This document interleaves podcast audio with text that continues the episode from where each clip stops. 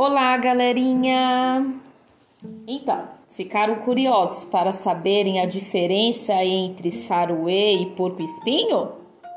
Então vamos lá, acompanhe a leitura do jornal Joca.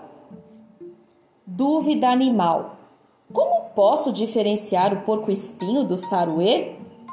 Esta reportagem é do dia 26 de agosto de 2020 e quem escreveu e respondeu estas questões foi o biólogo Guilherme Domenichelli.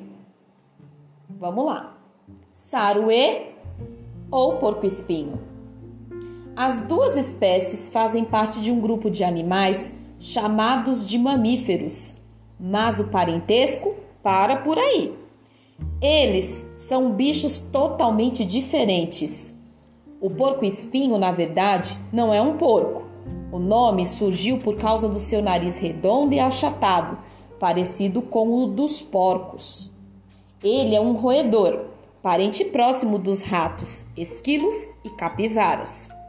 Tem dentes grandes e fortes, que usa para roer sementes duras, raízes de plantas e frutas. Os pelos são duros e pontudos, lembrando espinhos. Quando se sente ameaçado, o porco-espinho fica com os pelos eriçados, o que machuca a boca do animal que tenta abocanhá-lo. O saruê é mais conhecido como gambá. Esse animal é um marsupial, parente dos koalas e cangurus. As fêmeas dos marsupiais possuem uma bolsa de pele localizada na barriga e nessa bolsa os filhotes ficam protegidos e se desenvolvem. O saruê possui uma glândula com líquido fedorento localizado próximo da base da cauda.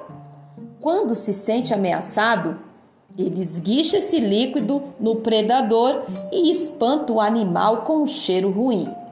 Se você ficar na dúvida se está vendo um saruê ou um porco-espinho, basta prestar atenção aos pelos. O porco-espinho tem pelos muito mais pontudos. Essa pergunta foi enviada pela Valentina, de 8 anos, de Santana do Parnaíba.